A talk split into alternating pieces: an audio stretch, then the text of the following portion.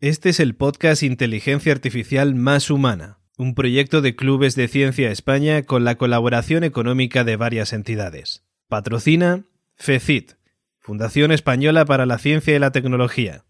Colabora Loomhouse. Inteligencia Artificial Más Humana es una producción de La Constante. Si te gusta el contenido de nuestro podcast, suscríbete a nuestro canal de YouTube, Apple Podcasts, Spotify o Evox o simplemente conecta con nuestra organización, Clubes de Ciencia España, a través de nuestras redes sociales, en Facebook, Twitter, Instagram o LinkedIn, arroba clubescienciaes. A continuación escucharás mi conversación con Ignacio Martínez Mendizábal. Ignacio, en adelante Nacho, es profesor titular de la Universidad de Alcalá de Henares y forma parte desde su inicio del equipo de trabajo del yacimiento de Atapuerca un tesoro universal que poseemos en España y que solo algo como el tiempo puede llegar a construir.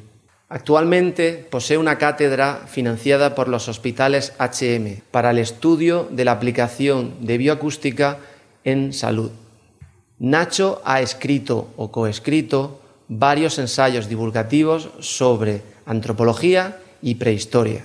Además, ha impartido innumerables conferencias en entornos educativos divulgativos e incluso corporativos, donde en palabras textuales de los que lo contratan, sus charlas son muy inspiradoras.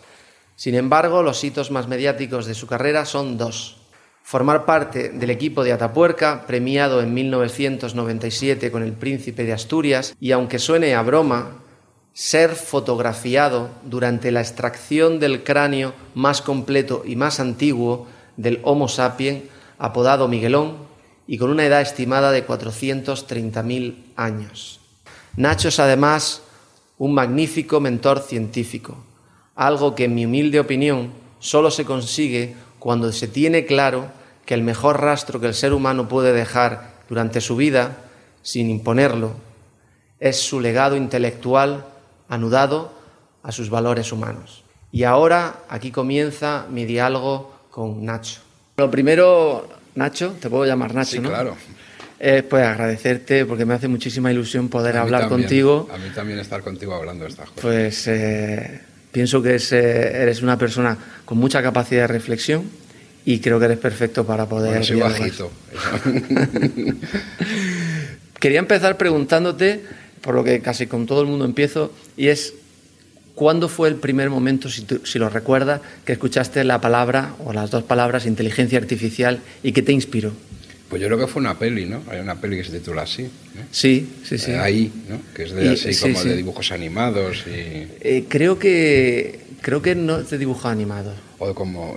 O de un niño. De sí, un es, niño. es, un niño robot que le abandonan. Sí, es una historia muy triste. Sí, sí. No me acuerdo cómo acaba, pero sé que es muy triste. Sí, sí. Y, y en aquel, o sea, pillaba tan lejos, ¿no? Que era como cuando ves Star Trek, que dice, bueno, sí, viajes intergalácticos, ¿vale? ¿No? Y mira tú por dónde nos ha llegado, ¿no? Lo de, uh -huh. Nos ha llegado la inteligencia artificial. Pues ese es mi primer contacto, que como ves es absolutamente superficial y... Bueno, pues y... fíjate que mucha gente me lo dice que a través de la ciencia ficción. Claro, claro. Y bueno, esto no es bueno, y si me apuras no llevaba ese nombre, pero HAL en 2001 uh -huh. es, es, inteligencia artificial. Correcto. Es donde se plan, empieza a plantear problemas auténticos eh, de inteligencia Los problemas éticos sobre sí, todo, sí, sí. Sí, sí. O sea, que en el fondo, sí. claro, no, no sabíamos que se llamaba inteligencia artificial. ¿Y, ¿Y te generó así alguna controversia en tu foro interno el, el, enfoque que tenía esa nueva tecnología? ¿En HAL o en...? Bueno, eh, o en, en, AI. No, a mí lo que me resulta... Hay dos aspectos, ¿no? Uno si quieres ser más profesional o cosas de esas, que luego lo podemos comentar, y lo otro es por jugar, ¿no? Digamos, por, bueno, por jugar intelectualmente. Uh -huh. eh, claro, esto es un brindis al sol, lo que voy a proponer, porque nadie lo sabe. Se sabrá o no dentro de unos años, ¿no? Es la inteligencia artificial nos va a, vamos a ser capaces de copiar exactamente lo de siempre, ¿no? el comportamiento de los, eh, de los seres humanos. Que hasta ahora, pues eso, yo lo que puedo opinar, pues insisto, es un brindis al sol, porque yo opino uh -huh. que no. O sea, que hay una serie de cosas que no va a ser capaz de copiar. Eh, lo cual yo lo, lo, pienso y en el fondo es una estupidez, ¿no? Tener esa opinión. claro, me explico, porque yo soy biólogo. Entonces, como biólogo opino que el, la mente es el producto de la fisiología del cerebro. Correcto. Claro, ¿no? Bueno, por lo menos tengo la postura materialista que así lo piensa. ¿no? Claro, si yo parto de ese principio, inexorablemente todo lo que tiene la mente humana tiene una base fisiológica y se puede conocer y por lo tanto teóricamente se puede reproducir. Porque la única manera, lo único por lo que no podríamos reproducirlas porque no es de este mundo, la mente humana. O sea que fíjate, yo digo, desde el punto de vista materialista, pero yo creo, claro, en teoría todo sería reproducible, todo lo podríamos hacer, pero yo creo que hay cosas que son tan complejas eh, no tengo, yo no tengo ni idea de neurociencia eh, ni de nada, o sea que estás hablando con una persona que...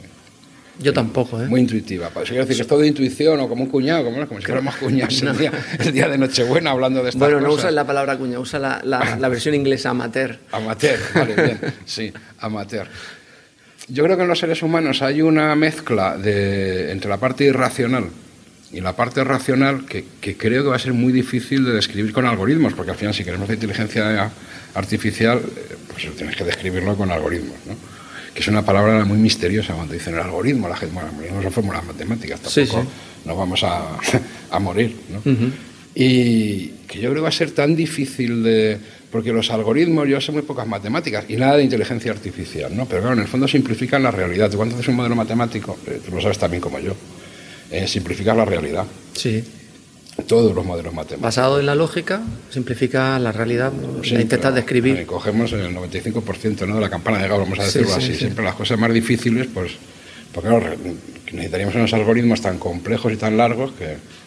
Y entonces yo creo que es en esa parte tan difícil de, de convertir en ecuaciones eh, donde está lo fundamental, a mi juicio, de nuestro comportamiento. Por ejemplo, la imaginación. Claro, la imaginación sí es... eh, yo esta vez, a veces lo cuento, que tener una idea a mí me parece que es una cosa como de Harry Potter. Porque una idea es que ves dentro de tu cabeza, te imaginas algo que no has visto nunca. En la idea auténtica, ¿no? Sí, Porque sí. luego hay ideas que, que son, que esas sí me imagino que es fácil que lo puedas reproducir una máquina, ¿no? Que es que tú combinas de manera diferente cosas que ya conoces. Pero yo creo que los seres humanos eh, tenemos en la cabeza cosas que no es la combinación de cosas que ya hemos visto, sino que de pronto se te ocurre una cosa que realmente nadie ha visto, que tú no has visto. Sí. O al menos objetivamente no somos capaces de apreciarlo.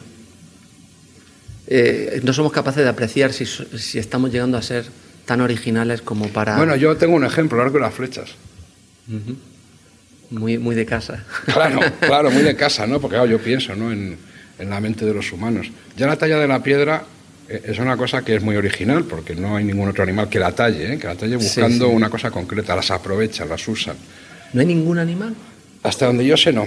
Es decir, las usan. Los primates pues cogen piedras para machacar sí, y cosas de esas. Pero que tú cojas una piedra redonda y te imagines que de ahí puedes sacar un filo. Es decir, que no la vas a usar como lo que es lógico, porque tiene masa, ¿no? Para, sino que lo vas a utilizar para otra cosa diferente. Para dar ut- utilidad en otro Pero bueno, contexto. puedes decir, bueno, pero a lo mejor mm, un día accidentalmente cascas una piedra, en fin, ¿no? Pero tú piensas en arco y las flechas. No hay nada en la naturaleza que se parezca a un arco y una flecha. Nada. No hay nada en la experiencia cotidiana, porque podías tirar lanzas, todo lo que tú quieras. Sí, Ningún sí. animal tiene nada parecido. Entonces a mí parece que, como ejemplo ¿no? de, Sí, de mi sí, idea, sí, igual estoy equivocado y alguien me dice, no, porque arco y las flechas, pero como ejemplo de lo que quiero eh, expresar, ¿no? Eso de que la invención en el sentido puro de la palabra. Me parece que eso no sé cómo se podrá copiar. Pero tengo ese conflicto porque a la vez digo, bueno, por eso es producto de la fisiología. Pues ya que la conozcamos Claro. completamente, eh, claro, también pensamos que vamos a ser capaces de crear vida. Algún día. Porque claro, la vida es el resultado de los procesos físicos y químicos de la naturaleza, pero todavía no lo hemos conseguido. Sí, sí. Porque a lo mejor hay cosas que dependen mucho de las conexiones al azar, no lo sé. Lo que sí sabemos es que tanto la vida como la inteligencia es un- una propiedad que emerge en determinados materiales. En el caso de la inteligencia humana, en un material... Sí, es un proceso evolutivo, o sea, que, tiene una base evolutiva Sí, sí, y sí. fisiológica, ¿no? Y ahí yo creo que también se nos pierde un poco, y seguro que ahí puede aportar más, es que la evolución está en una escala de tiempo, eh, ocurre en una escala de tiempo tan grandes. ¿Cuántas cosas han podido ocurrir que hayan desembocado en el arco y la flecha? Que nosotros no tenemos símbolos a los que agarrarnos. Eh, sin embargo, hoy en día, cuando se habla de la inteligencia artificial y de, se habla en, en escalas de tiempo muy cortas, de que con datos y con algoritmos, en, yo qué sé, en media hora te entrena un algoritmo que es capaz de hacer algo, ¿no? Y que la progresión en unos años es que vamos a conseguir algo mucho más general, con ciertas capacidades. Sí, Eh, pero hasta ahora la inteligencia artificial es artificial, como se Sí, puede sí, decir, sí, el sí. algoritmo lo construye alguien. Sí, sí. ¿no? Sí, sí. Y aunque se dice, no, pero la máquina luego empieza a jugar ¿no? y crea jugadas, también lo he leído, ¿no? nuevas y tal. Ya. Y no estaba previsto en el algoritmo original, ¿no? Es esa Hacer- frontera. hacer cosas anómalas, Claro, sí. claro, que es esa frontera que te hace dudar a uno mismo. Yo tengo una idea que digo que creo Sí, que sí, jamás, sí, sí. pero claro, no soy imbécil. y cuando oyes esas cosas dices, ostras, ostras, ¿no? Pero bueno, o a lo mejor soy romántico y quiero pensar que, que tenemos algo los seres humanos, sin que sea necesariamente no de este mundo, vamos a decirlo así, eso ya cada cual que piense lo que le dé la gana, eh, que es incopiable. ¿no? Por ejemplo, también yo pienso que es difícil de... Los seres humanos, los animales en general, eh, tenemos, nos levantamos por las mañanas y, y tenemos un propósito, que es interno. Claro, eh, eso es emocional, y eso es puramente emocional. Las máquinas tienen el propósito que le pongamos, ¿no? En su programación. Sí. No tienen impulsos emocionales. Eso- Esa parte emocional yo creo que es muy difícil de copiar y sobre todo lo que he dicho antes, el interfaz que hace la- el cerebro emocional con el cerebro racional y que impulsa eso la rebeldía, la curiosidad, la creatividad.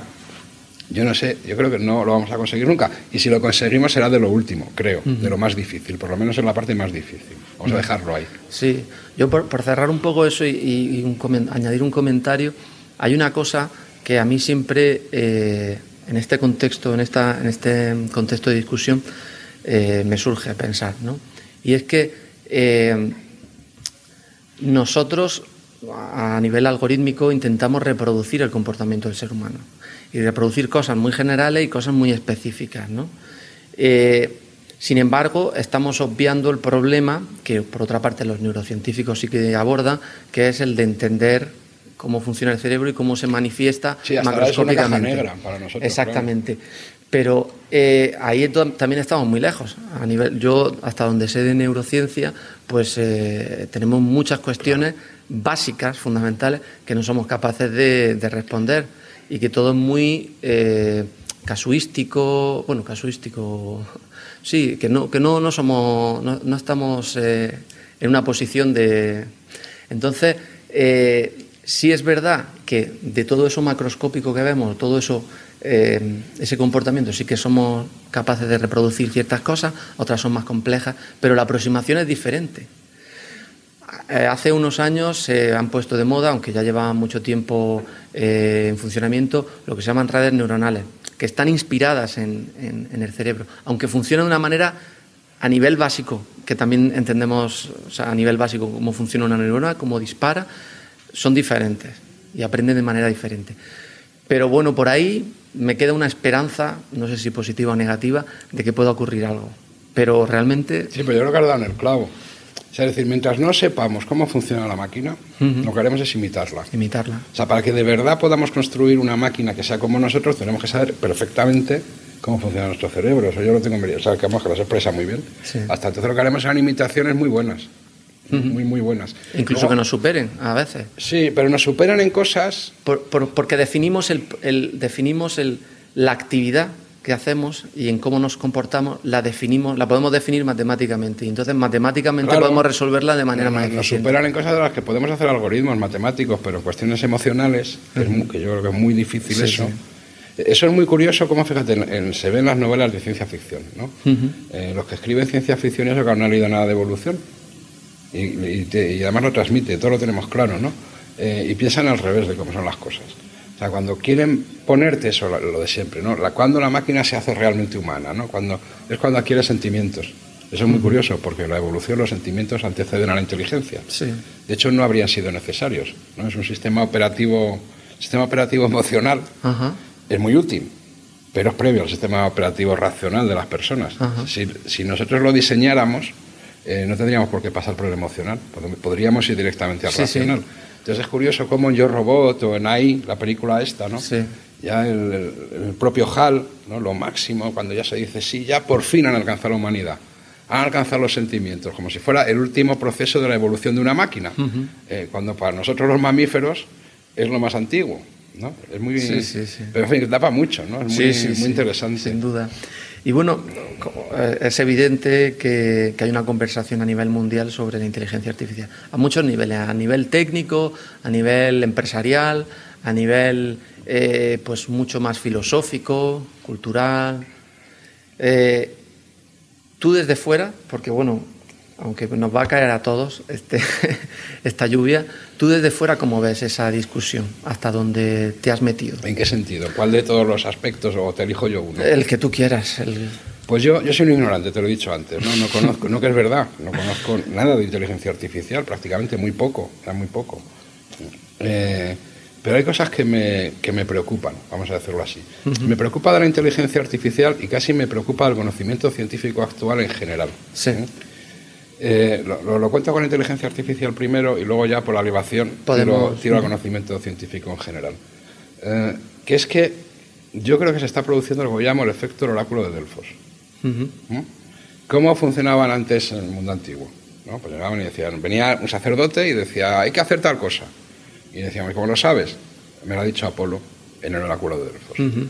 Pues yo empiezo a sentir con la inteligencia artificial que pasa mucho eso hay que hacer tal cosa, y eso como lo sabemos, no lo ha hecho un algoritmo de supercomputación supercuántica que nadie entiende, nadie sabemos nada sobre él, pero como lo ha dicho el dios Apolo, eh, lo aceptamos. Esa es la antítesis. Matices dogmáticos, ¿no? No, es la antítesis de la ciencia, como yo la conozco. Que es conocer racionalmente las cosas para poder tomar decisiones. Eh, y cuestionarlas en cuanto Claro, para ser libres. Porque ahí perdemos toda la libertad. Porque, claro, no, ¿cómo sabemos que hay un algoritmo? Lo de siempre, ¿no? Y quién lo ha programado y cómo funciona. Si tú no lo entiendes, solo puedes creértelo. ¿no?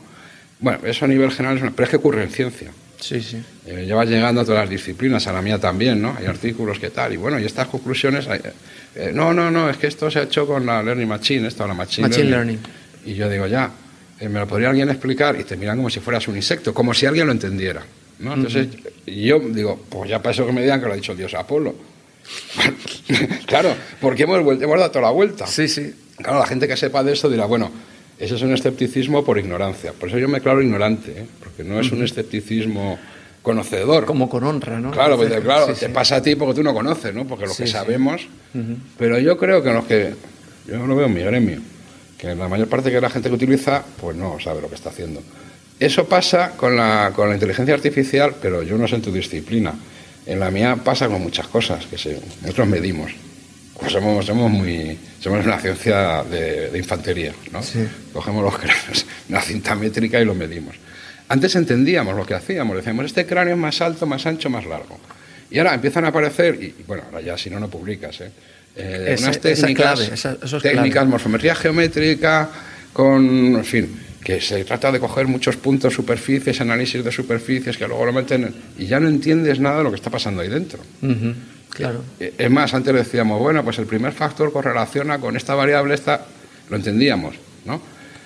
Y ahora ya el primer factor te dicen que correlaciona. O sea, vamos perdiendo esa los métodos muy complejos, claro, son muy útiles porque nos ayudan a...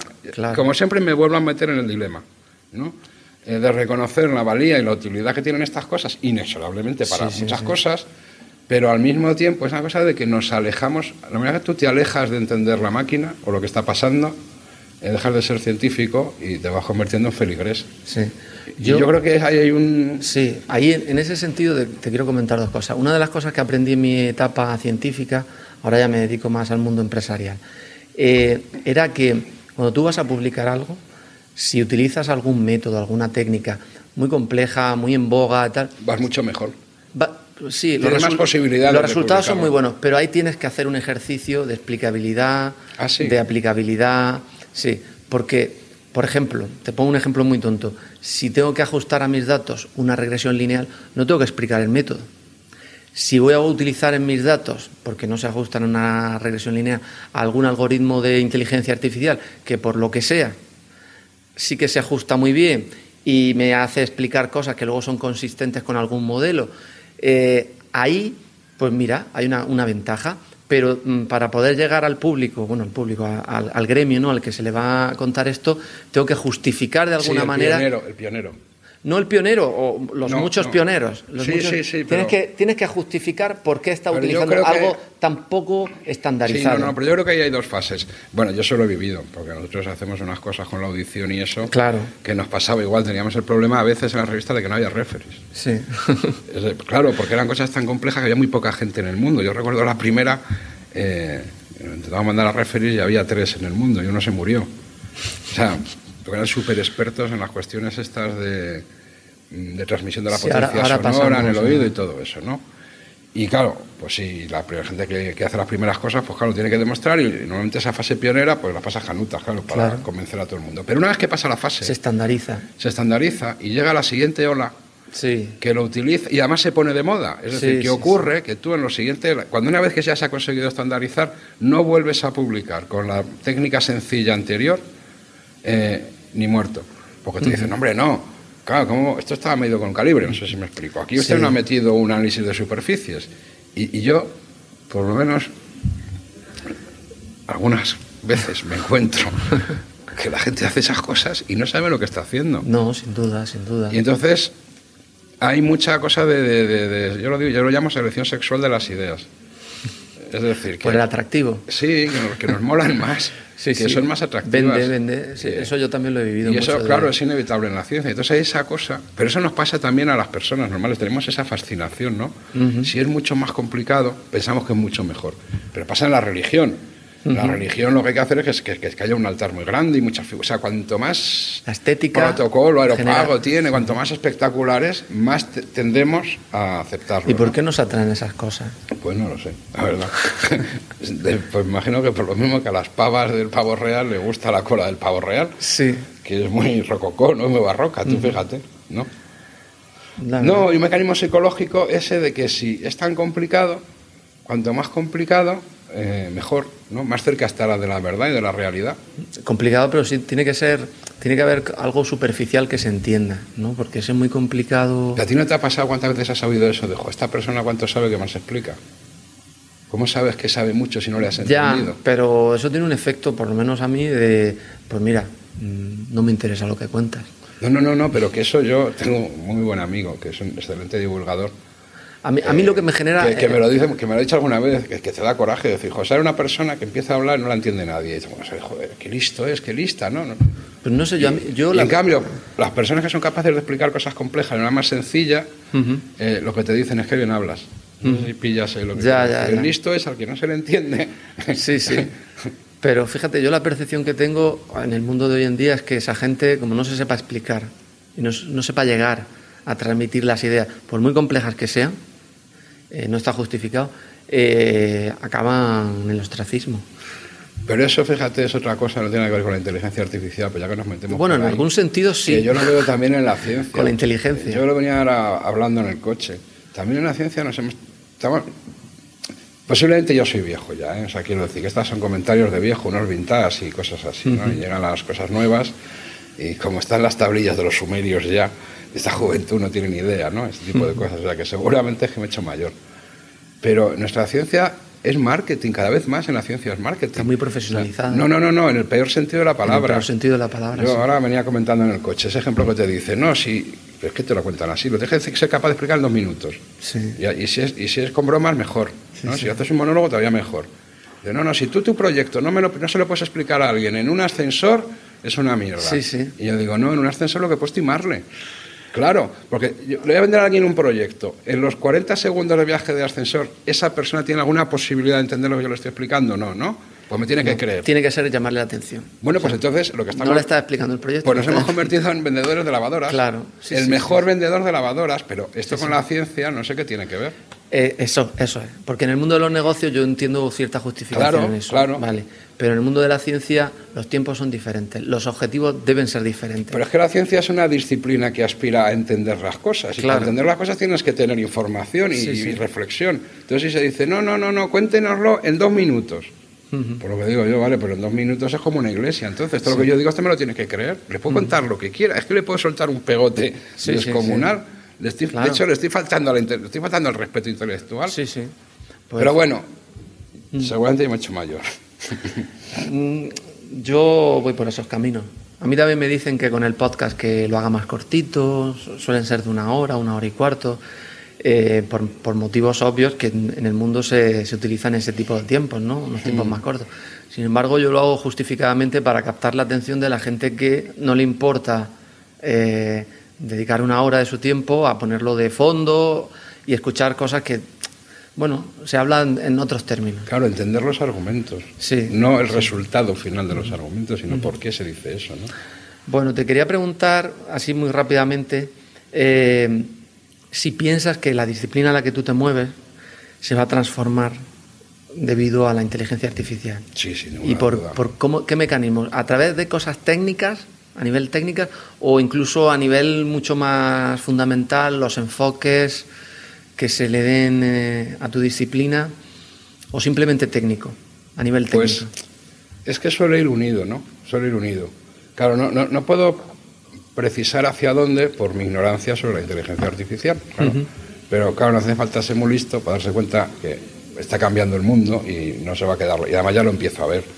Ya se empiezan a ver artículos que se apoyan en cosas que tienen que ver con la inteligencia artificial. Así que por una cuestión técnica, seguro, ¿no? Pero claro, la posibilidad de hacer más cosas y más deprisa abre enfoques nuevos a su vez. Eh, la llegada de la computación a mi generación desde que cuando en vez de tener que estar con la calculadora eh, pudimos empezar a utilizar ordenadores, yo ya llegué después de lo de las cintas perforadas. O sea que yo ya llegué a los ordenadores personales, que ya era la bomba. Pues es que, claro, antes para hacer una TED Student, para hacer una regresión lineal que me decías tú, sí. claro, es que te tirabas días con la calculadora, no se exigían. Muchas yo la he hecho a mano, yo la he hecho a mano con Pero no se exigían en las tesis que hubiera muchos cálculos ni muchas cosas, y nadie pensaba en hacer análisis multivariantes ni, ni, cosas de esas. No por nada, es que no había manera de hacerlos. Eh, cuando llegó ya la, la capacidad de, de tener ordenadores y de todo eso, pues nos, claro, nos permitió hacer muchas cosas y cambió el enfoque. Pues ahora podemos manejar mucha más información a la vez, nos permite ver los problemas de otra manera. Mm. Así que yo creo que cambiará técnicamente y cambiará los enfoques. Y, como todo, a la postre, pues avanzaremos y sabremos muchísimas más cosas. Espero que, que, sean verdad, y que, pero eso, yo, y vuelvo a señalar esa preocupación mía de perder el contacto con saber lo que estás haciendo. ¿no? Sí, con el objetivo. No, con entender, entender las tripas. Sí, es el objetivo, entender, entender cómo Yo me acuerdo una vez que, que, me parece que es una metáfora ¿no? de esto. Eh, que paré en una gasolinera, pues un señor que era, era un mendigo. Y yo volvía de Burgos a Madrid. Entonces me dijo, hostia, a Madrid? Y le dije, ah, pues sí. Y se subió el hombre. No paraba de hablar, me dio un viaje. Yo que soy poco hablador, pero, pero Y entonces se subió, yo tenía un Citroën Sara, me lo acababa de comprar. ¿Sí? No sé el tiempo que hacía ese hombre que no se había subido a un coche. Y se subió, lo vio y dijo, esto es una nave. Y entonces me hizo una reflexión que me pareció profundísima. Dice, antes los coches y nosotros éramos de la misma época. Ahora ya no. Los coches son del futuro y nosotros no. Yo cuando me compré mi primer coche, era jovencito, era un R8. O sea, imagínate un R8. Eh, yo era capaz de desmontarlo, o sea, yo le cambiaba las bujías, le cambiaba el aceite, el filtro del aceite, el carburador, el chico. No todos, todos lo hacíamos. Todos lo hacíamos. Sí, la verdad que mi padre también. Claro, éramos jovencitos, te ahorrabas una pasta y la mecánica era muy sencilla. Ahora no le puedo cambiar las bombillas a mi coche. Ya. Ya no puedo cambiar. Está mucho más o sea, El coche y yo ya no somos de la misma época. Sí. El coche es del futuro y yo sigo aquí. ¿no? Y eso nos, nos pasa también un poco con estas cosas. Commodities. Sí, pero ya no entiendo cómo funciona el coche. y cuando el coche de pronto se enciende una luz, tengo que, ir al taller y casi siempre me dice eso de no, es un problema del sensor. O sea, que ni siquiera es que se haya estropeado, ¿no? Ya no puedes cambiar nada. A mí eso en el coche me da mal rollo, porque antes lo podía arreglar y lo entendía. Ahora estoy a las pensas de que no se estropee y de que y en el pensamiento científico, filosófico y de todo, pues me da esa prevención también, que ya no mm. sabemos, vamos cada vez más a no saber cómo funciona el coche. Y creo que por ahí eh, tiene mucho que ver eh, todo esto que está pasando lo del terraplanismo y todo ese tipo de cosas. Sí. Eh, el otro día hablaba con Antonio Rodríguez de las Heras y hablábamos de la ignorancia, la ignorancia que está causando todo el avance tecnológico y, yo le decía que yo la veo como una ignorancia funcional. Es decir, tú eres capaz de utilizar un iPad o cualquier otra tecnología súper sofisticada, pero obvias completamente cómo funciona por dentro. Si se te rompe, tienes que llamar a un técnico.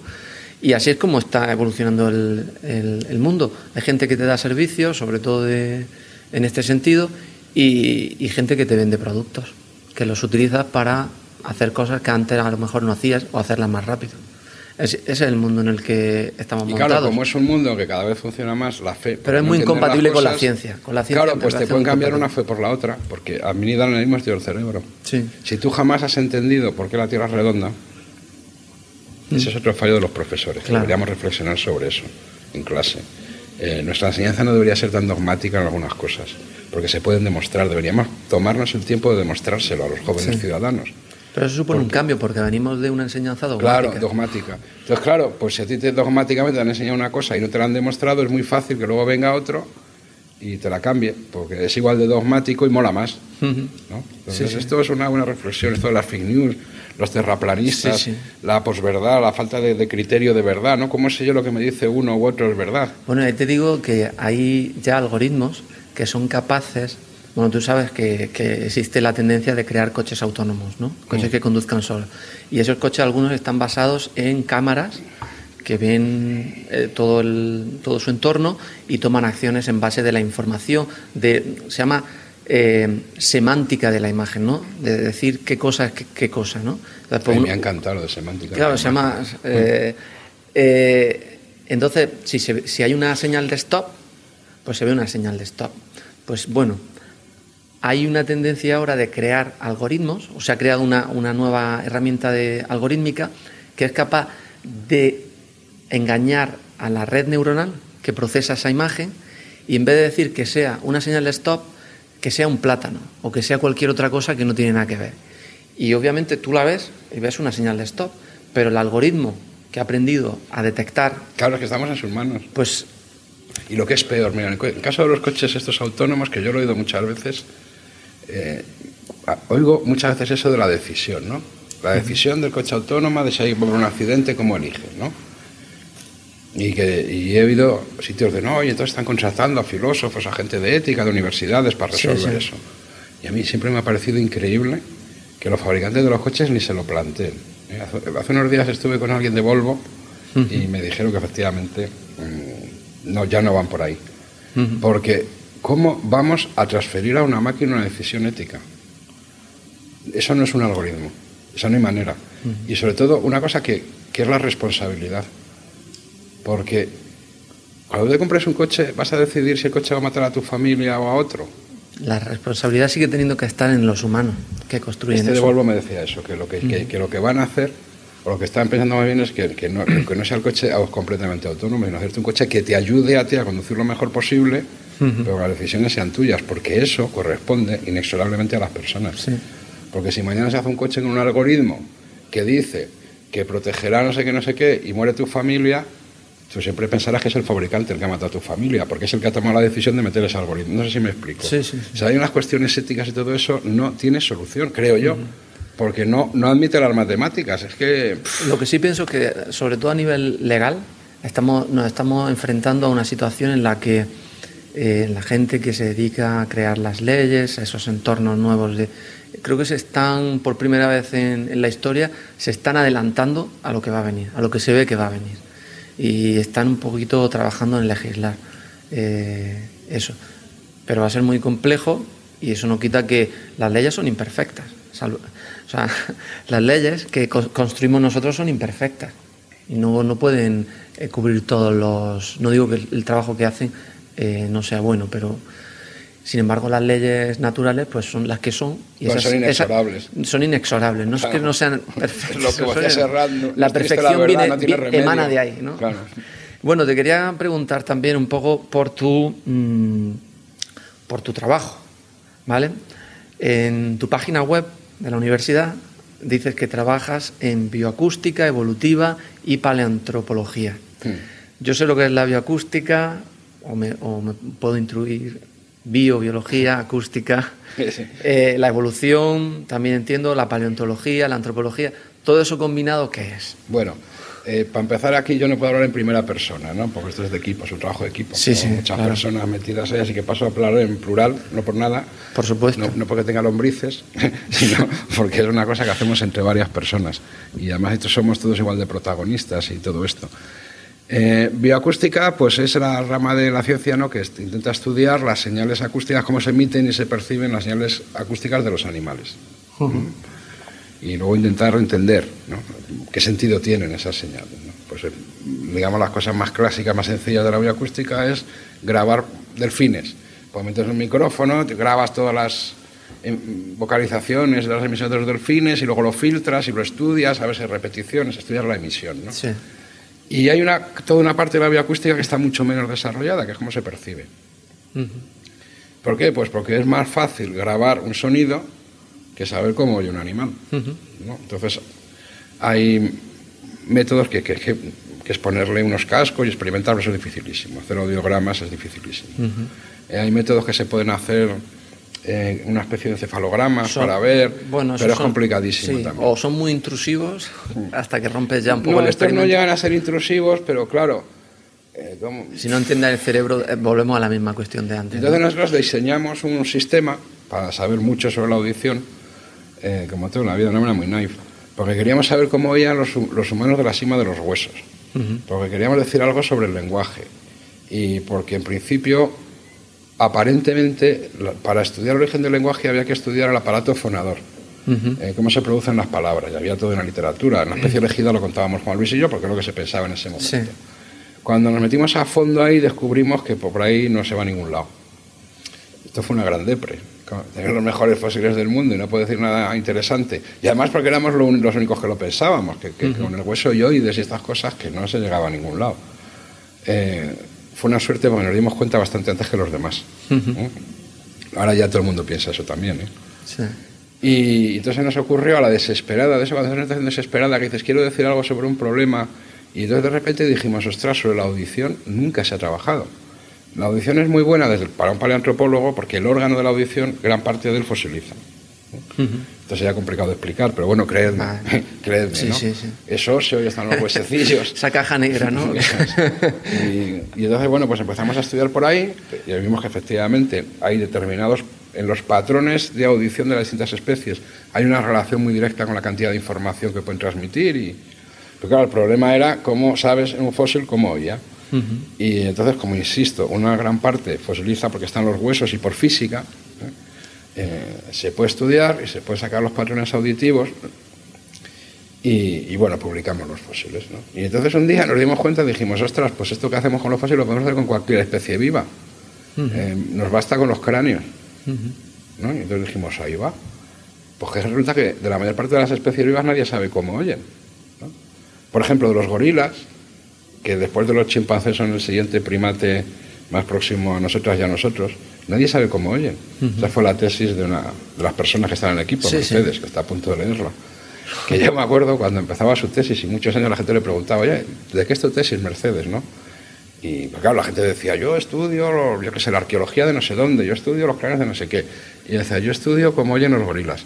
Y se le quedaba todo el mundo mirando así como diciendo, ¿eh? Pero oyen, ¿no? Bueno, y entonces nos dimos cuenta que, que efectivamente los patrones auditivos se pueden decir montones de cosas, ¿eh? montones de cosas. Y que era una vía de aproximación a las especies actuales fácil, económica, interesante.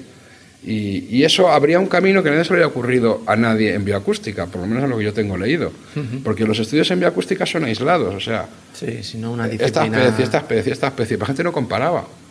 No comparaba, en sentido además filogenético. ¿no? Claro, sobre todo cuando hay una, una componente evolutiva. Claro, y entonces nosotros, claro, que somos paleontólogos y tenemos esa cosa en la cabeza, pues claro, nosotros comparábamos los fósiles de Atapuerca con los humanos, con los chimpancés, porque lo que nos interesaba era conocer el proceso, de cómo ha ido cambiando la audición. Y entonces dijimos, y por marketing, porque suena muy bien. Sí. Acabo de guiñarle el ojo para que se sepa. pues, pues dijimos, ostras, bioacústica evolutiva, que suena muy bien y, y mola mucho. Y esa es la idea de bioacústica evolutiva. Entender ¿no? cómo se emiten, pero nosotros sobre todo hacemos audición. ¿eh? Luego lo intentamos relacionar con las vocalizaciones, porque tampoco nadie había relacionado vocalizaciones y emisión. Sí. Compararlo en especies emparentadas e intentar establecer los procesos generales, las leyes generales de los procesos de comunicación oral, entender cómo han evolucionado y en qué contextos se producen. Y cómo... Eso es la Y con- converger un poco al lenguaje. Bueno, y de en ese contexto, manera. porque el lenguaje humano, soy científico materialista, ha surgido de un proceso evolutivo de comunicación en el seno de los primates y tiene leyes generales. La ley- Eso- bueno, las describió Shannon. De eso te quería principios. comentar ahora. O sea, el lenguaje humano. Hay una cosa, me voy a ir a lo más básico, Hmm. y no sé si me lo podrás con- contestar, Pero si no me lo puedes contestar tú, igual pues me puedes recomendar a alguien que me lo conteste. Eh, los, los bloques en los que se forma el lenguaje, las vocales y las consonantes, que bueno, nosotros nos imaginamos a I, O, U y, las otras consonantes, eh, pero sí es verdad que a nivel sonoro, pues tienen ciertas identidades que las separan unas de otras, ¿no? ¿Qué razón evolutiva tiene eso? Porque yo no me imagino un lenguaje que sea solo como a través de consonantes, como las entendemos nosotros, es imposible. Eh, y un, lenguaje, un lenguaje sonoro, ¿eh? Un lenguaje sonoro, sí. Porque si, si conoces un lenguaje que es casi solo con consonantes, ¿no te acuerdas de los SMS? Tú que quitabas para cortar las palabras vocales. me han pillado. claro. Sí, y bueno, también puede haber lenguajes que están muy conectados con frecuencias determinadas, ¿puede ser? Igual me equivoco, ¿en algún mamífero, en algún, alguna especie? siempre se habla en un intervalo de frecuencias a la hora de... Lo interesante es el intervalo, no las frecuencias en conjunto. Pero volviendo al principio, en realidad nosotros no son vocales y consonantes. Vamos a ver. Nosotros producimos unos sonidos, lo voy a llamar fonemas, ¿no? Sílabas para entenderlo. Eh, que son complejos, porque son la, la, la, mecánica articulatoria es compleja. Entonces hay sonidos que, que, llamamos vocálicos cuando son puros, las vocales, ¿no? A, E, I, O, U, que se producen por la vibración de las cuerdas vocales, ¿no? y el filtrado acústico que se produce en las vías aéreas superiores, es decir, la garganta y la cavidad oral, principalmente. Y eso es como, como, un instrumento de viento, para entendernos, ¿no? Tiene mucha potencia. ¡Ah! Eh, lo que pasa es que no es muy fácil hacer muchos sonidos vocálicos diferentes. La mayor parte de los lenguajes del mundo tienen cinco vocales, que casualmente coinciden con las del castellano, más o menos, porque son las cinco vocales más fáciles de distinguir. Luego hay lenguajes que meten más vocales, por ejemplo el inglés, que es demoníaco, o el, o el alemán. el alemán. Pero claro, tienes que tener un entrenamiento neuronal tremenda, porque ya son sonidos que se parecen tanto entonces las vocales tienen la ventaja de que tienen mucha energía, pero no puedes hacer muchos sonidos distintos porque ya se empiezan a aparecer mucho. Entonces sobre el sonido vocálico A, que tiene mucha fuerza porque es la exhalación de los pulmones, lo que hacemos es que ya con la lengua, los dientes y el del paladar producimos como turbulencias a ese sonido. Y entonces le metemos los sonidos consonánticos, mm. que tienen muy poca energía. Porque tú intentas decir eh, sin, sin el sonido vocálico una K es que no llega a ningún lado. No, es que tiene que estar la. A cambio, los sonidos consonánticos son muy variados y diferentes. Entonces tenemos unos sonidos muy buenos para comunicar porque son muy variados y diferentes, pero que no llegan de aquí a allí. y unos sonidos muy potentes, pero que no son tan diferentes. lo ideal es juntarlos en los fonemas. Entonces tienen una base vocálica que modulamos eh, consonantemente, vamos a hacerlo así. Y lo que hemos sido capaces las personas de darnos cuenta que esos sonidos tienen esos dos componentes, ¿no? Cómo se articulan. ¿Y tenemos alguna idea de evolutivamente la razón de ser de, esto? No sé si la pregunta tiene sentido hacerla. a ver, espera, que no entiendo. Sí, evolutivamente que hayamos convergido a esa distinción, ¿no? De algo vocálico y algo consonántico. Bueno, sí. Vamos a ver. Los, animales, la mayor parte de ellos lo que tienen son sonidos vocálicos. Uh, uh, es un sonido vocálico. Sí. Uh, uh, es un sonido vocálico. Un silbido es un sonido vocálico, más o menos. Sí. Hay muy pocas consonantes, ¿eh? muy poquitas. Eh, tampoco se transmiten mucha energía. Vamos a dejar los cetáceos fuera, ¿vale? Vale. De los que, para empezar, no soy experto, pero por lo poco que leo, tienen pues eso, muchas cosas, silbidos, clics, los clics son, serían consonantes, ¿no? Eh, pues tampoco se transmiten tanta información. Entonces imaginemos una especie que, por lo que sea, empieza lo del huevo y la gallina, ¿no? Empieza a meterse en ese rollo de que se tiene que comunicar vocálicamente Claro, tiene que usar un montón de sonidos. Porque si tú tienes pocos sonidos, tienes que hacer palabras muy largas. Tú piensas en el morse. El morse solo tiene dos señales, punto y raya. Con eso puedes construir símbolos, palabras que tienen significado. Pero claro, es que te vas a... Todos los que hemos de pequeño, yo quería aprenderme el morse y cuando veía el chorro de señales que hace falta para una letra, claro, yo, yo decía, anda. Ahora, si tú en vez de punto y raya pues tener más señales distintas, tienes muchas combinaciones cortas con las que puedes jugar. Esa es la clave. Entonces nosotros lo que tenemos somos muchos sonidos diferentes, porque nuestras palabras eh, tienen dos, tres sílabas. Es raro que tengan más de cuatro o cinco, muy raras. la mayor parte no pasan de tres. Así que hacemos símbolos con, que ellos tienen muy pocas señales, pesan muy poco.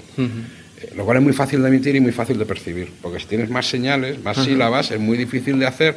Dicho esto, hay, lenguajes humanos que les pasa eso. ¿eh? los polinesios tienen muy pocos fonemas. No, los polinesios tienen muy pocos fonemas y tienen palabras así de largas, claro, porque tienen pocas combinaciones. Eso es cultural. Eso es cultural. Esa es la clave de la comunicación. Esto pasa con el lenguaje humano, con el morse, con lo que tú quieras. ¿eh? Con el lenguaje de ordenador, con lo que tú quieras. ¿no? Por eso los ceros y unos hay siete posiciones, ¿no? Para tener... Bueno, en realidad tiene siete letras, ¿no? con, los bits. Y entonces ese es el rollo, ¿no? De, tener... Y bueno, nosotros somos mamíferos. O sea, nuestro tracto vocal con el que producimos sonidos tiene lo que tiene. Si fuéramos pájaros, que tienen siringe y otra manera de funcionar, pues pueden hacer otros sonidos y, les va de otra manera. Titrinan, pitan, en fin. Pero nosotros con nuestro sistema podemos hacer consonantes y vocales.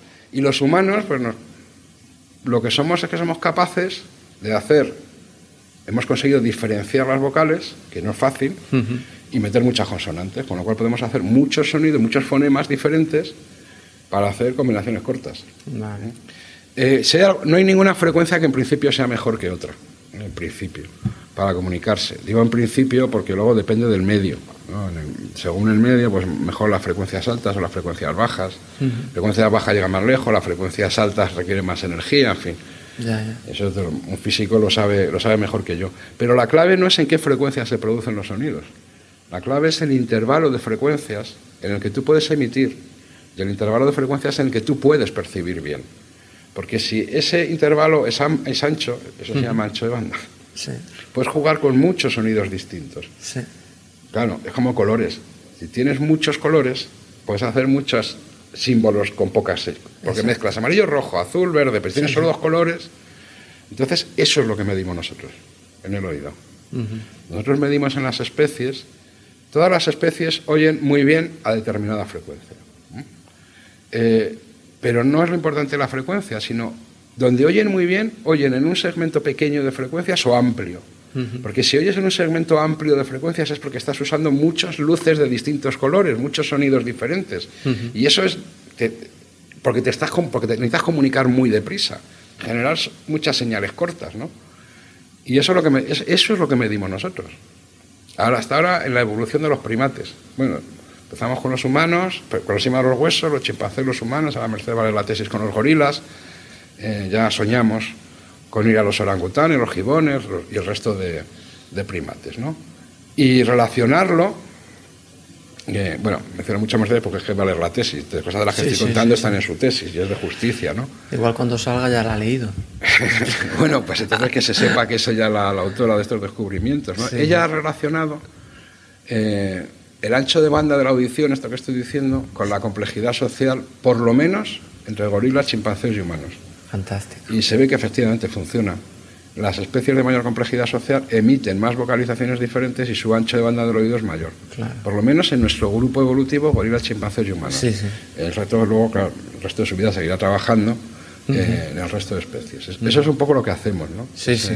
No, me queda, me queda claro. Es una mezcla, ¿no? De huesos, física, lenguaje, muy divertido. Que tú dices que estás como muy chapada al antiguo y tal pero te manejas desde hace muchísimo tiempo para desarrollar esto en un ambiente muy interdisciplinar, mm. lo cual para mí es algo, mm, una visión moderna de cómo hacer la ciencia. La ciencia no puede ser muy eh, de eh, trabajar con tu gremio única y exclusivamente, porque pierdes muchísima riqueza. Y de alguna manera, y aquí te y es más aburrido además, ¿verdad? Claro, todo este tipo de actividades así de, vamos a, explícame en tres minutos lo que haces, ¿no? No me gusta, eh, por lo que tú dices, pero también entiendo eh, de dónde viene eso, ¿no? También de generar ese tipo de mezcla. Eh, Yo cuando digo que algo, soy crítico de estas cosas que las que estoy hablando, lo he dicho un par de veces, ¿no? Eso que tengo la contradicción. O sea, entiendo el valor de las cosas. Claro, claro. A mí lo que me aterra es cuando solo ves o se decanta exageradamente la balanza. No, no ves las cosas con ojos. Eso es. Porque muchas veces, pues eso, las cosas aparecen con un propósito y luego se pierde el propósito y se queda solo la cáscara, ¿no? Te quería preguntar una cosa que eh, creo que se habla mucho, es que se dice o gente dice que el lenguaje mm, que tenemos los humanos, verbal y complejo, eh, es producto de nuestra inteligencia. O también he escuchado lo, eh, contrario, que em, como producto de nuestra inteligencia emergió un lenguaje complejo. Desde tu conocimiento, ¿cuál es o qué, reflexión tienes sobre eso? Ahí sé poco. Porque eso es, lo, como decías antes, el huevo y la gallina. ¿no? Claro, claro.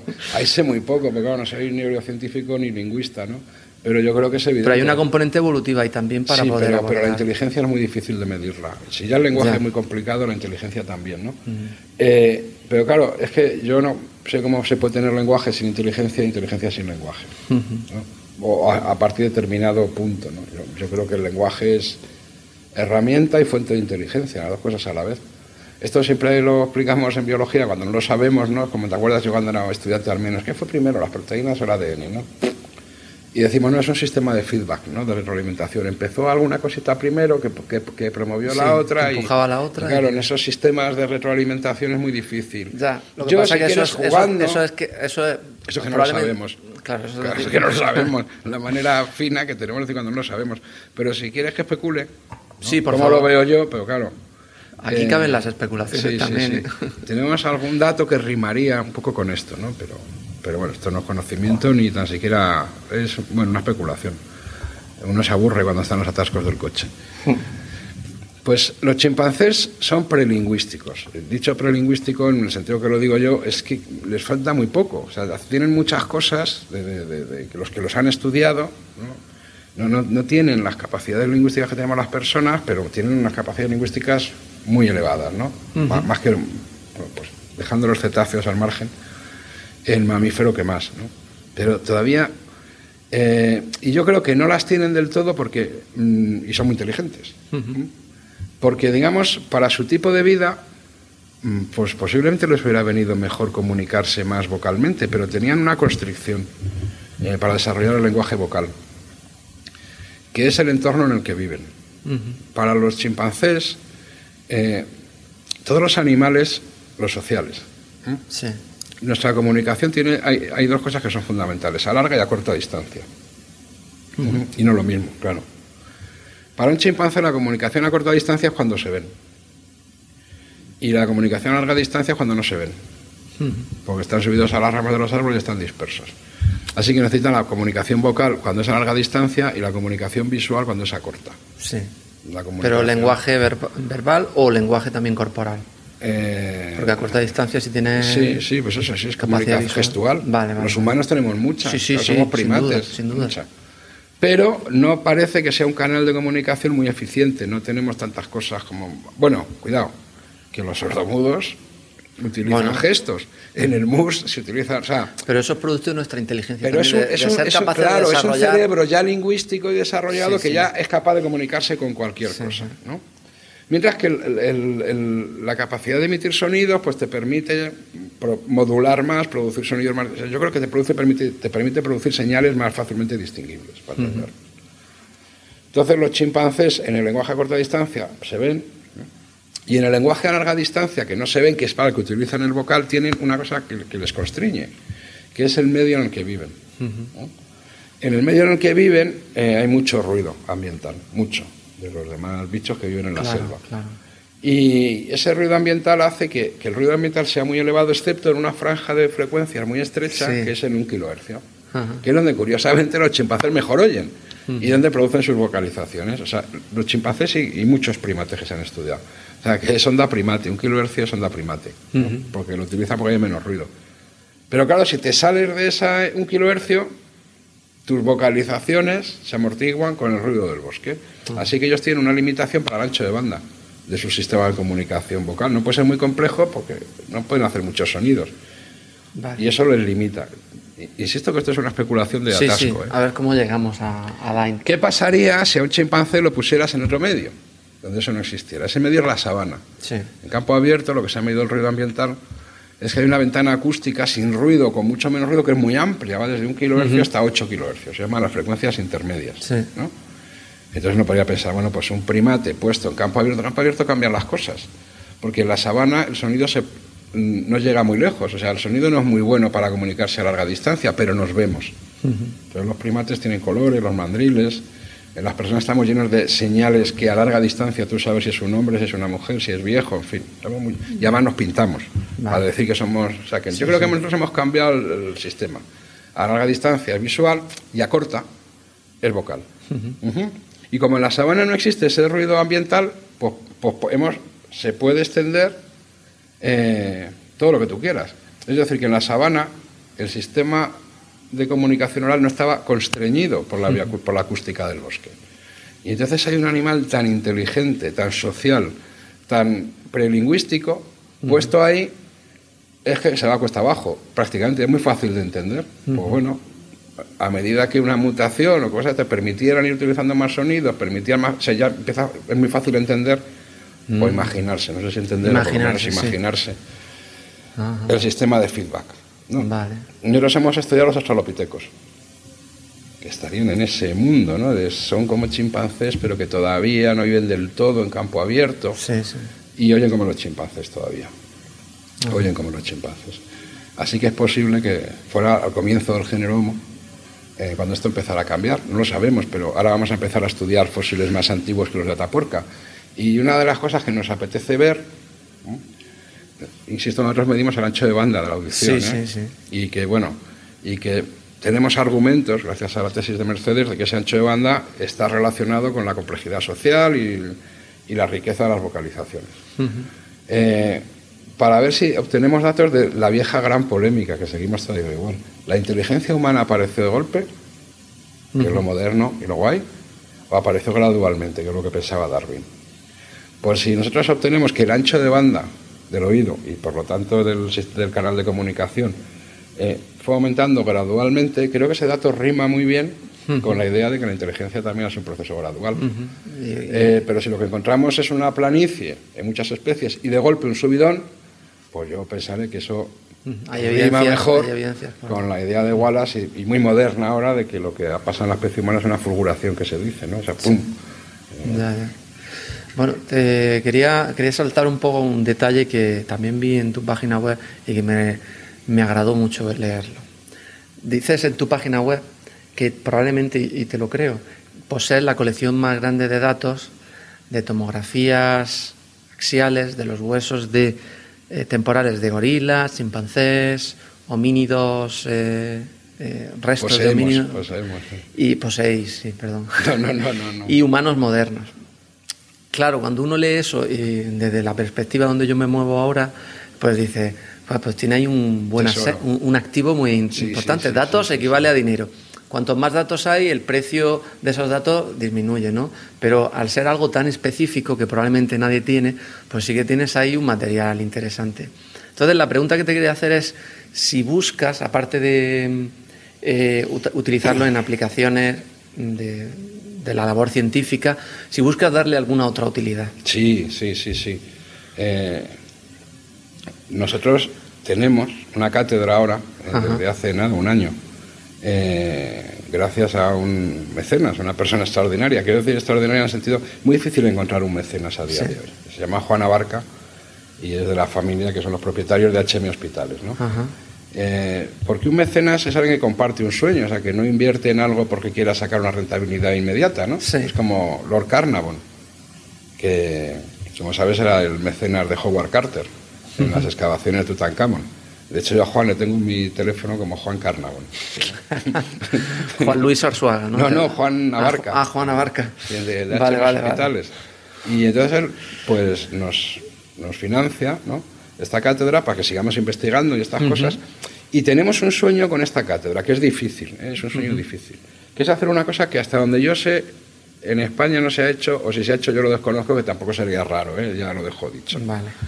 Y es una cosa que se dice siempre, se dice, es que las empresas no, no invierten, hay ese desfase entre el mundo académico de la investigación y las empresas.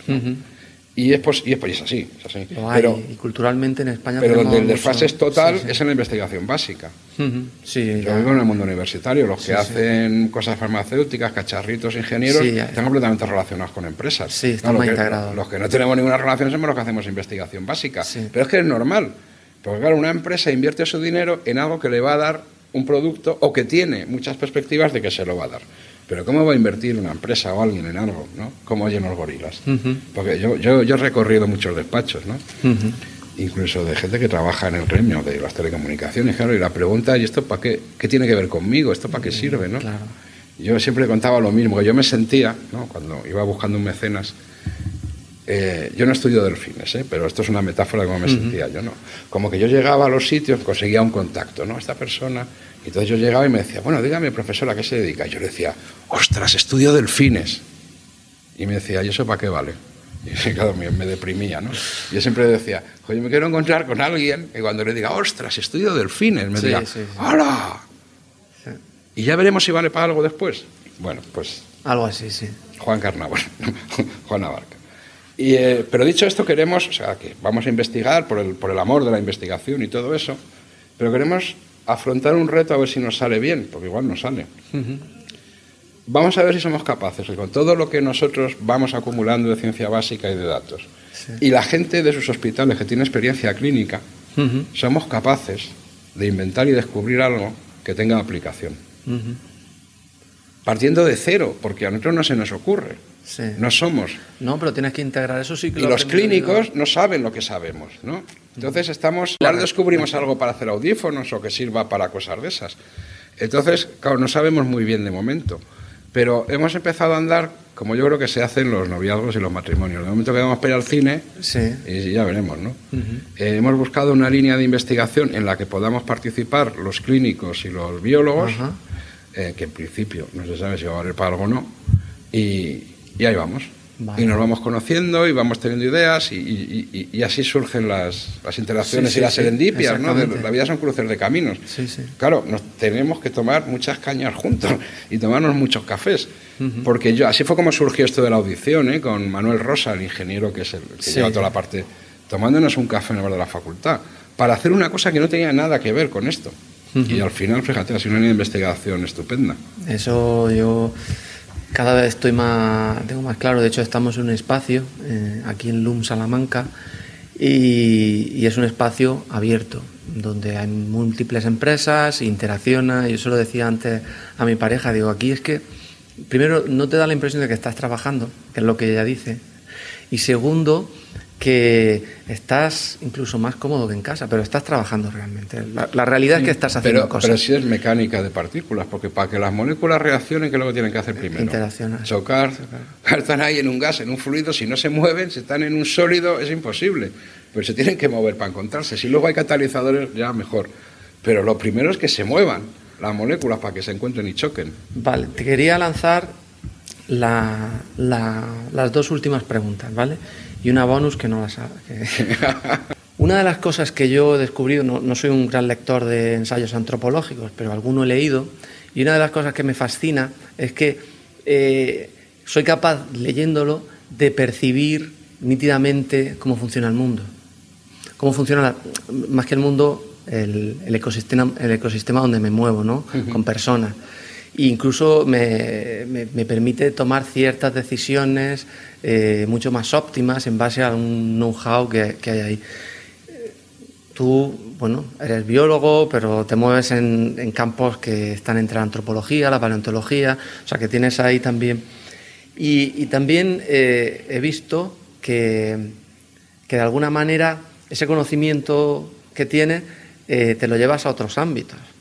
He leído por ahí que que das charlas en empresas de liderazgo, ah, de trabajo en equipo.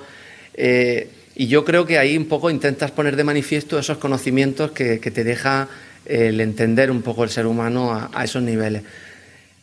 La pregunta que te quería hacer es, eh, ¿qué debilidades tiene la sociedad que hemos construido? Bueno, yo no doy charlas de liderazgo, eh, de trabajo en equipo. Doy charlas en a ver cómo lo digo, en ámbitos en los que se habla de liderazgo y de trabajo en equipo.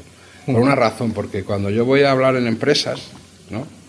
que me, maravilla que me llamen, eh, me, estoy hablando con personas que saben mucho más que yo de eso, porque normalmente lideran equipos mucho más grandes que el mío, ¿no? Y entonces, y yo no he estudiado nada de eso. Sí, sí, sí. Entonces, y me parece un insulto contar intuiciones de porque te dicen que eres un sabio y vas y cuentas lo mismo que se te ocurre. Entonces, como eso me parece un insulto, yo, lo que, yo les cuento eh, las claves de la evolución humana de una manera especial eh, y por lo que me dicen eso les resulta inspirador. O sea que no, yo no digo cómo se tiene que hacer las cosas, pero parece ser que lo que yo cuento eso es valioso. a esas personas que son las que saben, ¿no? pues les resulta inspirador. De hecho, esta aclaración, porque yo de liderazgo no sé nada, eh, quiero decir nada más que lo que cualquiera puede opinar de su experiencia habitual. Eh, pues la sociedad de nuestros días, yo no sé las debilidades, tiene muchas. Pero creo que sé cuáles son los Antes tres. apuntaste una. Los tres grandes, bueno, esa es una, la de. Sí. Las cajas negras. Las el- cajas negras, el efecto este oráculo de Delfos que digo sí, yo. el- como de la ignorancia. La ignorancia funciona. La ignorancia, antes, yo creo que ahora hay una ignorancia muy peligrosa. Porque antes la mayor parte de los ignorantes éramos conscientes de que éramos ignorantes y entonces procurábamos callarnos o procurábamos aprender. Pero ahora, y esto es un efecto perverso, fíjate, de la divulgación científica, es curioso, ¿no? Sí. Y precisamente de eso de hacerlo en tres minutos y cuéntelo muy, de- muy deprisa. Yo me quejo mucho de eso. Claro, que hay muchas personas que se creen que saben y no saben realmente. ¿no? Y eso sí que es tremendo, porque cuando te crees que sabes ya no vas a aprender nunca más en tu vida. ¿no? Y puedes estar equivocado, porque cuando las cosas se simplifican mucho, eh, a veces son, son erróneas. ¿no? Y ese sí es un problema, ese sí es un problema gordo. Pero yo creo que los tres problemas más gordos, pues esto que voy a decir yo, es que lo piensas tú, lo pensamos todo el mundo, son tres, que son que a ver cómo lo solucionamos, ¿no? La superpoblación, es que no hay manera de arreglar el mundo si vamos multiplicando en progresión geométrica la, la- la población. Es que tampoco hace falta ser muy listo para darse cuenta de eso. Eso es un problema mayor, claro, a ver cómo controlas la población. El planeta, que nos lo estamos cargando, eso tampoco hace falta ser muy listo ¿no? para darse cuenta de esto.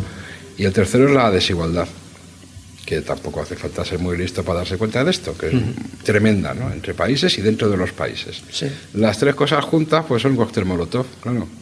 Un cóctel molotov. Eh, y Son- que están muy relacionadas además entre sí. Y tenemos que construir sobre eso.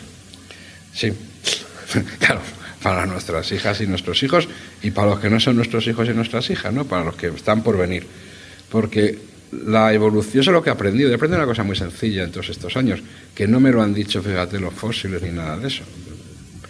Eh, el sentido de la vida, que es muy sencillo. El sentido de la vida es sencillísimo. Estamos aquí porque antes hubo otros que nosotros. Y nos quisieron y nos dieron de comer y nos criaron y crearon esta sociedad. Y antes de ellos otros y otros y otros, ¿no?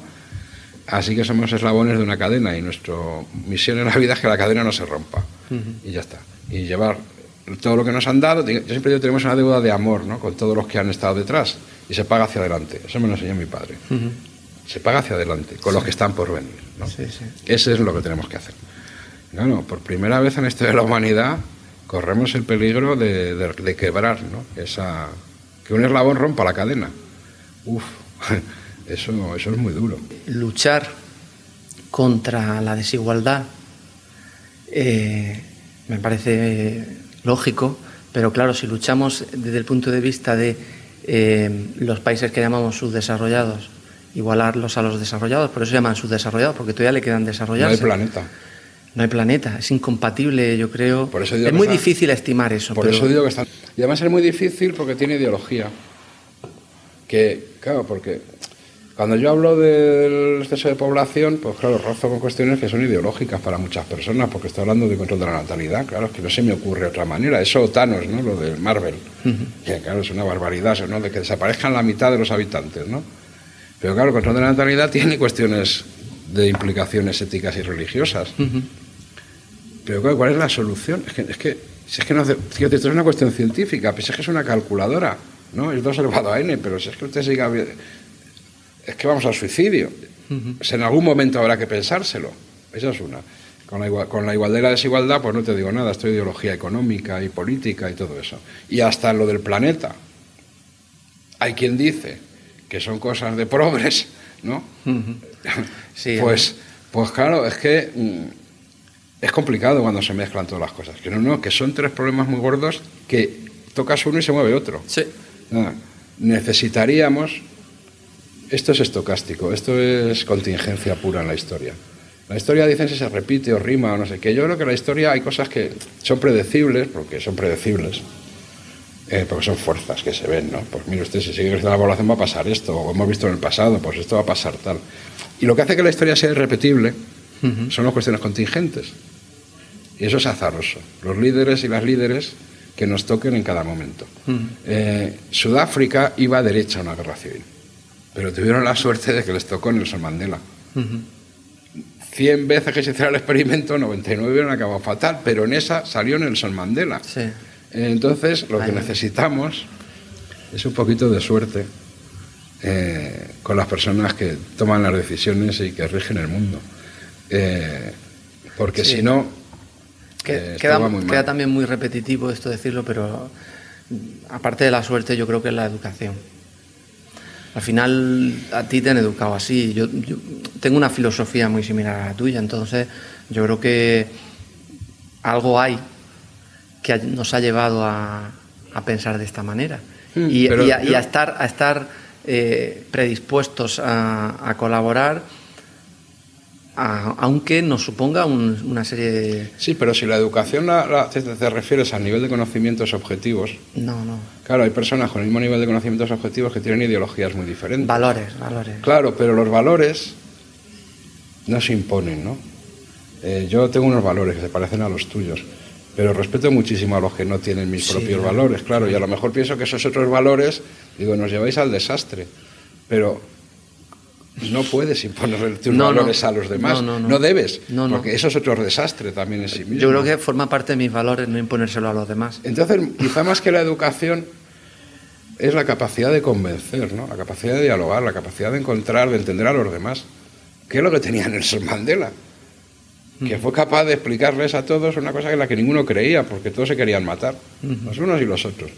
Y fue capaz no de tener una idea, que esa la tenía todo el mundo, fue capaz de comunicárselo, fue capaz de... O sea, lo que necesitamos son poetas. Eso es lo que necesitamos. Lo que necesitamos es gente, que transmita, ¿no? Claro, claro, pero es que esto ha sido siempre así. ¿no? Pues yo creo que están en declive los poetas.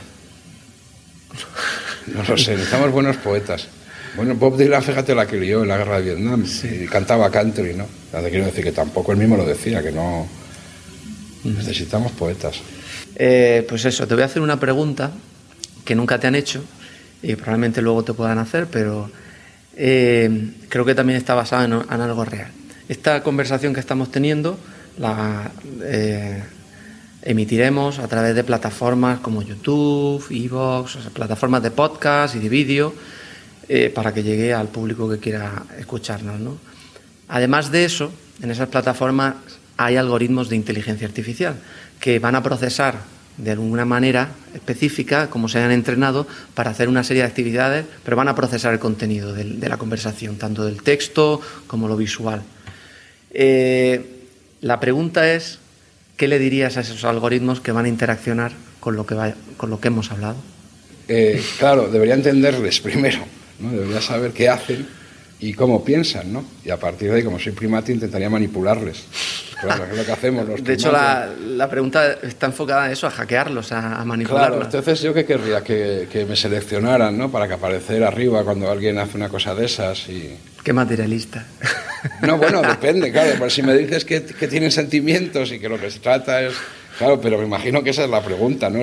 Yo lo poquito que sé, la gente se relaciona con ese tipo de algoritmos, hay empresas, ¿no? Que te dicen, no, tal, va a salir siempre usted arriba sí, sí, en Google, ¿no? Pues esa, se dirigen a los algoritmos porque saben cómo piensan y, les manipulan, que en eso somos los, los, humanos, somos los, vamos, los mejores del mundo, ¿eh? Y los primates, los cetáceos al margen.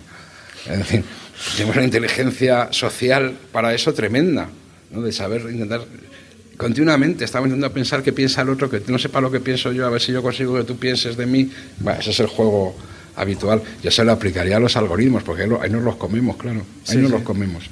Eh, entonces depende de lo que quisiera. Hasta que aprendan ellos a manipular. Pues yo les diría algo, o sea, yo, yo diría, bueno, les voy a manipular. Eh, y diría, bueno, yo quiero aparecer el primero, ¿no? ¿Mm? Eh, pero para determinadas personas. Bien. No siempre. Entonces, reflexionaría un poco, como me las pillado así a bote pronto, eh, para qué tipos de personas quiero aparecer. Pues serían personas. Claro, en principio me gustaría aparecer con los míos, vamos a decirlo así, los que tienen mi profesión o tienen mis valores. Sí. ¿no? Pero no hemos quedado que hay que intentar convencer. Sí. Pues intentaría hacer palabras que yo pensara que me van a hacer aparecer los primeros en los YouTube de los que no piensan como yo. Exactamente, a los que no son poetas. para ver si les puedo dar otra opinión, por si les interesa. Así que intentaría hacer algo para dirigirme a los que no piensan como yo. Igual que a mí me encanta estar rodeado de personas que no piensan como yo porque me enseñan mucho todos los días. ¿no? A veces porque me convencen y a veces porque me refuerzan. Pues yo creo que eso es lo que haría, fíjate. No se me ocurrirá qué palabras serían, ¿no? Pues tendría que hacer... sí, las keywords, ¿no? Eh, las palabras clave. Claro, el análisis. Pues eh, nada, te quiero agradecer profundamente el tiempo que me has dedicado. Ha sido un placer, Miguel. Y Gracias a ti. Te dedicaría mucho más tiempo. Igual otro día hablamos de cetáceos. que algo de inteligencia artificial sí, que, se aplica en el mundo. Yo siempre digo que si tuviera varias vidas, eh, las siguientes serían los cetáceos. Es decir, con todo lo que aprenderíamos, y cuando Mercedes sigue investigando en esto sobre... Cuando estudiamos los primates, la comunicación de primates, lo que aspiramos es a encontrar las leyes básicas, la esencia. Tiene que haber leyes básicas que rijan los procesos de comunicación entre los primates. Y sería muy interesante luego ver si esas leyes están en los cetáceos también, que por lo que sabemos pues son el otro grupo que hay en la Tierra, en fin, que tienen comunicaciones y son inteligentes. Porque de la comparación seguramente obtendríamos parámetros fundamentales, leyes fundamentales, eh, no de la comunicación en términos matemáticos, sino con intención, que es la diferencia de la, de la comunicación que modeló Shannon. Y en la tercera vida eh, me iría al proyecto SETI. Ah porque una vez hecho ese proceso podríamos intentar eso aplicarlo a si alguna vez, a lo mejor la estamos recibiendo y no nos enteramos, ¿no? Sí. Pero por jugar. Pero bueno, hace falta tres vidas de momento. Pues por cerrar un poco, yo te diría que si también viviese esas otras vidas, me gustaría hacerte entrevistas en esas otras facetas que tuviese. Pasaríamos muy bien, ¿no? sí. Y además en la segunda nadaríamos entre delfines. y eso tiene que estar muy bien. Pues muchas gracias. Jo, a ti, Miguel.